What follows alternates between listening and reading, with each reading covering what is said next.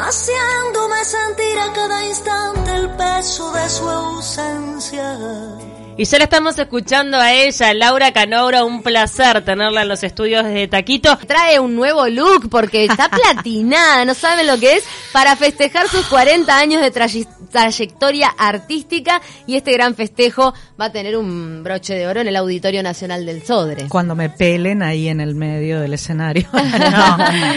¿Cómo estás Laura? Gracias por acompañarnos. De nuevo en De Taquito ya habías estado anteriormente. Sí, sí, vengo a visitarlas nuevamente con nuevas con nuevo eh, espectáculo. ¿Cuál ha sido la clave para poder permanecer en el mundo del espectáculo durante 40 años?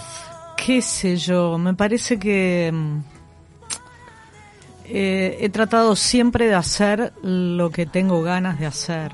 Este, me parece que esa es una clave importante, ¿no? Estar con, estar conforme con lo que estás haciendo, más allá de de que eso sea exitoso o no, porque el éxito es una cosa muy relativa, o sea, ¿qué es el éxito? Que vaya gente, que no vaya este ser eh, no sé auténtico con uno mismo no me parece eso se transmite eso es fundamental. Además además me imagino que te da tranquilidad a vos como artista de yo siempre hice lo que quise. Claro. Y si además es aceptado por el público sí. mucho mejor. Y bueno me di cuenta un día hace muchos años que bueno que para empezar es muy difícil complacer a todo el mundo este porque todos tenemos una idea diferente de lo que tendría que ser por ejemplo un espectáculo entonces ¿Te costó salir de la aceptación de los demás para crecer más como artista? ¿Es algo que fuiste ganando? Lo acepté desde el día que me di cuenta que a mis papás no los iba a poder complacer todo el tiempo con todo lo que hiciera, ¿no? nos pasa a todos, creo. Claro, ¿no? Eso es un paso de madurez que una vez que lo das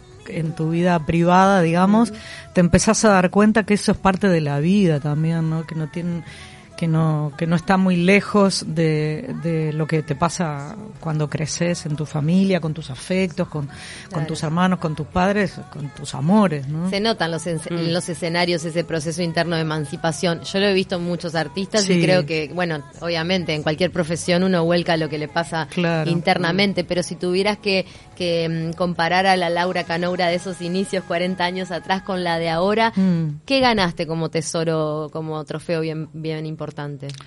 Yo sabes que creo que canto mejor. Eh, cuando, mm, por ejemplo, ¿no?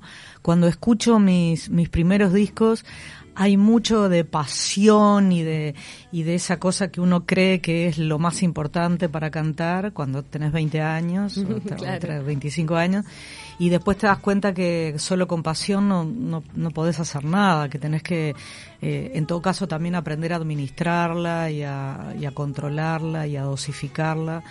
Y mm, mucho de, manera muy autodidacta, porque yo tomé muy pocas clases de canto, este, fui aprendiendo y yo siento que hoy tengo muchas más herramientas, por ejemplo, ¿no? Y tengo, nada, tengo la, la yo qué sé, la sabiduría que te dan los años también, ¿no? Este, yo creo que un intérprete eh, eh, es, nada, alcanza con mirar cualquier ejemplo en la historia de la música no solo de cantantes, sino de instrumentistas, creo que el intérprete adquiere muchísimo con el paso de los años. Con la experiencia de vida también. Los años no, llegan en vano, ¿no? Uno va aprendiendo y eso se va reflejando también en la, parte artística. El ir perdiendo el miedo también para conectar, porque uno energéticamente también es vulnerable a veces. Mira, te está escribiendo un oyente, Gabriel, un oyente fiel de este, de este programa, mm. y dice, Laura, ya que es la segunda vez que estás invitada, me veo obligado a blanquear que más de un martes a las 11 me fui de Universal a emisora del Sur, hermoso programa Cantoras. Pregunto, ¿vas a presentarte en octubre el mismo día que homenajearon a Darnoyans hace un par de años? ¿La fecha es por uh. algo en especial? No, mira, Gabriel, muchas gracias ¿eh? por, por ese recuerdo. Eh, no, no me acordaba para nada de que coincidía la fecha, pero sí va a estar el Darno en este espectáculo porque no solo porque me gusta mucho y disfruto mucho cantar sus canciones, sino porque eh, forman un poco parte del proyecto hacia adelante, de, mi proyecto hacia adelante. Yo quería que estos 40 años se celebraran no solo recorriendo cosas de, estos 40 años, sino también con un poco... Eh, tratando de enfocar hacia adelante lo que me gustaría hacer a partir del año que viene. De todas formas, elegiste fotos para este espectáculo mm. que narran como parte de tu vida. También a nivel personal, me imagino, porque uno es, un ser completo. Claro, ni que hablar. ¿Cómo fue esa selección? Y bueno, hace como un año que estoy sí, revisando papeles y canciones y grabaciones y videos y yo qué sé. Y entonces yo, nada, iba tirando en una carpetita así, este, como para, para evaluar, y esa carpeta de fotos la mandé a, a Sanopi, que es el diseñador que hace años que trabaja conmigo, y a la producción y como nada, sin ninguna idea específica, como para que hubiera material de pronto para repartir a la prensa, qué sé yo. Y la verdad que Sanopi tuvo una preciosa idea que fue armar como una especie de marco igual, idéntico, que dice Laura Canaura, 40 años, este y, y ir eh, eligiendo algunas de esas fotos que yo fui seleccionando, algunas nomás, porque hay miles de las distintas etapas, ¿no? Y, y me encanta porque cada vez que a medida que las iba subiendo a las redes, este hacía como un esfuerzo por recordar el momento de, esa foto, qué pasaba conmigo, qué pasaba con la música, qué pasaba con el mundo también. Un poco de encantoras también me ha ido pasando eso este año, ¿no? Qué divino.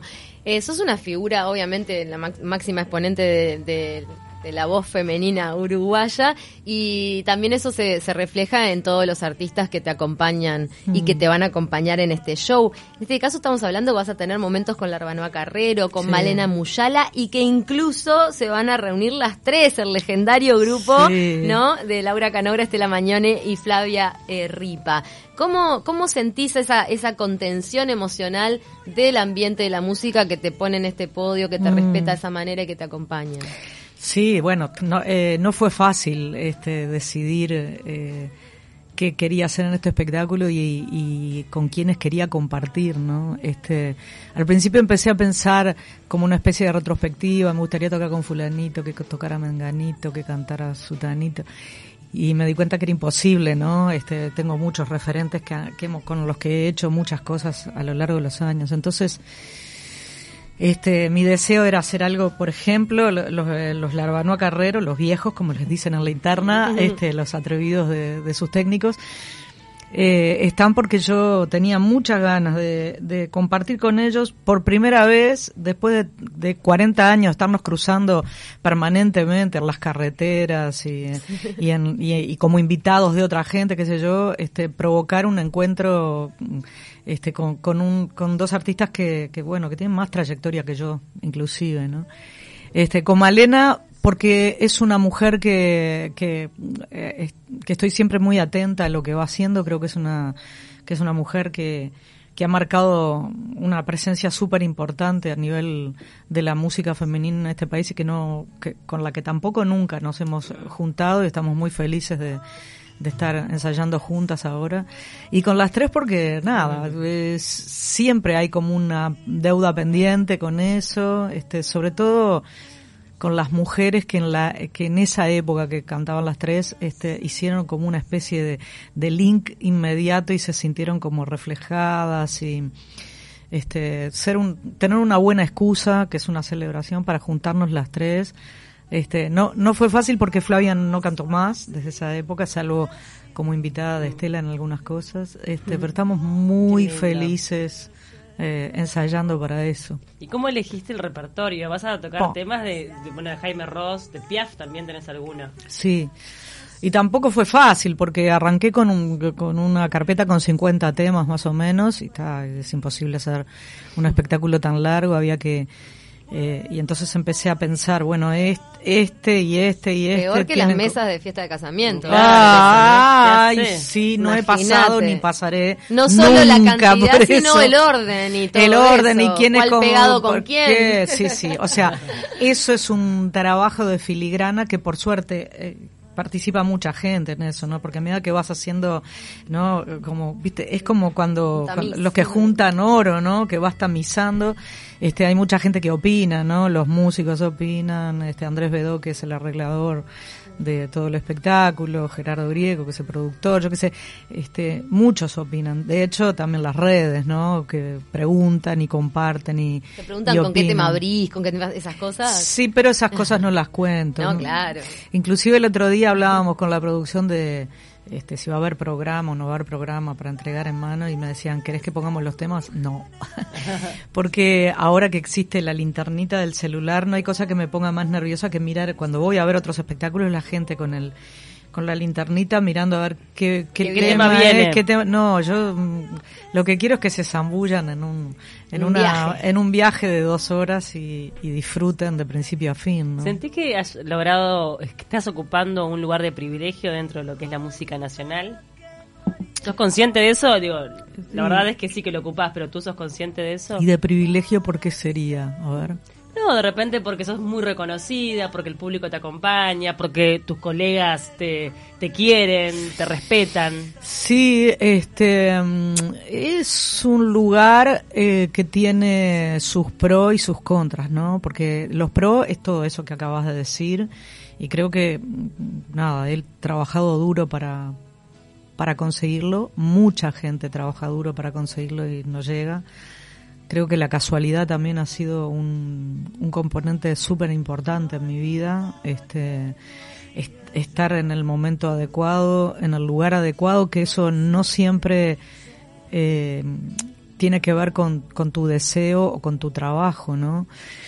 Y este y después lo otro, ¿no? Que al, al, estar en ese lugar como que también las expectativas son muy grandes, ¿no? Entonces la tensión también es más grande, los nervios, este, el miedo a, a defraudar, este, lo que sí estoy sintiendo este año como de manera particular y en, en, los encuentros también es este es el cariño y que a veces eso si no te juntás, si no si no se manifiesta, si no hablas personalmente o directamente con tales o cuales personas, no sabes el cariño. Puedes, podés imaginarte respeto, admiración o lo que sea, pero cariño, afecto, eh, eh, es lindo buscarlo. ¿No? Y, Esta instancia de, de, armar un show también te mm. permite, ¿no? Todos esos encuentros con músicos, como decías, que de repente no habías compartido hacía mucho tiempo en escenario o se habían cruzado así. Eh, ¿Cómo se dan las instancias de ensayo? Porque son todos hiperprofesionales, ah. super pro, super instrumentistas, pero hay un tema de ensamble, de preparar un espectáculo específico que hay que, que trabajar también. ¿Cómo lo están viviendo? Y bueno, es difícil, sobre todo, la, eh, lograr los encuentros encuentros por por como se como el dicho no que la música la música es el arte de combinar los horarios no este eh, eh, nos encanta nos gusta ensayar medio a lo gitano en lo de Andrés que tiene un estudio bastante amplio pero pero un estudio casero digamos este eh, recién este año estoy ensayando empecé a aceptar ensayar con micrófono porque me gusta cantar un poco a los, gitanos. ¿Nunca, ¿Nunca ensayaste con micrófono? Mirá. No me gusta. Qué particular. Me gusta toda la parte de cocina hacerla un poco sin depender de eso, ¿no? Pero bueno, también de manera muy doméstica, con un micrófono ahí para la voz. Este, empezamos a tener ensayos parciales, por supuesto, ¿no? Con las cuerdas, porque va a haber un cuarteto de cuerdas también, el, el cuarteto Aramis. Este, ahora tenemos que hacer el ensamble del cuarteto, el grupo Inéstor Vaz, que está de invitado también. Hemos tenido ensayos parciales con Malena y el grupo, hemos tenido ensayos parciales con las tres, varios, porque con ellas hay que hacer arreglos vocales, ¿no? Como hacíamos anteriormente. Qué lindo ese reencuentro de, escuchar esos acordes vocales. Ah, sí, estamos muy copados. Ay, sonábamos así, ¿se acuerdan? Sí, y grabando, grabando los ensayos así para, para, para no olvidarnos de los arreglos vocales, así sin instrumentación, pa, estamos... Y esperando que lleguen Larbanoa Carrero, que se estaban de gira por Estados Unidos, así que el encuentro con ellos está un poco esperando que lleguen para... para ¿Cómo suena? Lo tuvimos hace poco en la tele. No, es impresionante. No, Tienen un empaste, hablando de arreglos vocales, un empaste que solo se logra con esa cantidad de años, me parece. Y tengo muchas ganas de, de, hacer algo, los tres solos así, ¿no? Los músicos decir, nosotros no vamos a tocar en tal tema. La verdad que me gustaría estar con ellos dos solitos, ¿no? Hacer una no, como una experiencia que no, que no he hecho nunca. ¿A capela o con las guitarras? Con las guitarras, ah. naturalmente, naturalmente. Me gustaría escuchar a capela la hermano Carrero. ¿Qué querés que te diga? ¿Por qué no? ¿Por qué no? ¿Por qué no? no, ¿Por qué no? las letras son de tres ahí a capela. No, porque, lo, porque el tema pide otra cosa. Ya lo verán, ya lo verán. Bueno, Laura, entonces están todos invitados eh, para este show celebrando los 40 años de trayectoria el próximo 16 de octubre. Eh, la verdad que en el Auditorio Nacional del Sodre, qué marco también para, para esta celebración. Divino, estamos muy gozados, está todo el equipo técnico trabajando, vamos a contar con, con Juan Grompone que va a hacer los visuales y Nacho Tenuta el iluminador y Pablo Avelino el sonido, o sea que va a estar TV Ciudad grabando y y tal vez de ahí salga un disco también, vamos a ver. ¿Y qué se viene? Porque estabas contando, vamos a hacer un ah. repaso de estos 40 años, pero también ah. estás con ganas de crear cosas nuevas. Sí, este, tengo un par de proyectos, uno que quiero hacer mm, eh, un disco nuevo de estudio, que alguna cosa de Darno Jans y de Chico War que también me gustaría este hacerlos combinar eso, ellos dos. Y mm, tengo un proyecto presentado a, los FEFCA que si lo aprueban eh, me da mucha ilusión porque tiene que ver con celebrar este, este, este paso del tiempo y estas canciones, pero en, ámbitos mm, diferentes y, y multimedias y eh, experimentar un poco en distintos lugares que bueno, eh, para el año que viene. estoy dependiendo un poco de eso que es ahora en octubre. Sigue creando esta mujer, 40 años y no se cansa, ¿eh? No, no. Qué divino. va, la, la, la, clave es esa. La clave es esa. Y cuando me vienen dudas así, agarro, escucho a Buenamista Social Club, ah. escucho a Aretha Franklin, escucho mm. a Alberta Hunter, yo qué sé, toda esa gente que llegó a una edad increíble y cantando Mina, ¿no? Que ayer hablábamos con unos alumnos de Mina, con casi 80 años como que y el estado de esas voces a esa edad no, no puedes creer impresionante, impresionante. Franklin es una cosa no, no, que no se puede más. no, paro de, de, sorprenderme pero qué divino tu voz está intacta y mejor en estos 40 años así que la verdad que se nota también un cuidado ahí sí eh, cuido bastante pero bueno nada nada que no se pueda hacer tu instrumento otros, tu principal instrumento, bueno ha sido un placer igualmente enorme tenerte, Laura. gracias por la por la invitación. Nos vamos a ir escuchando un tema de Laura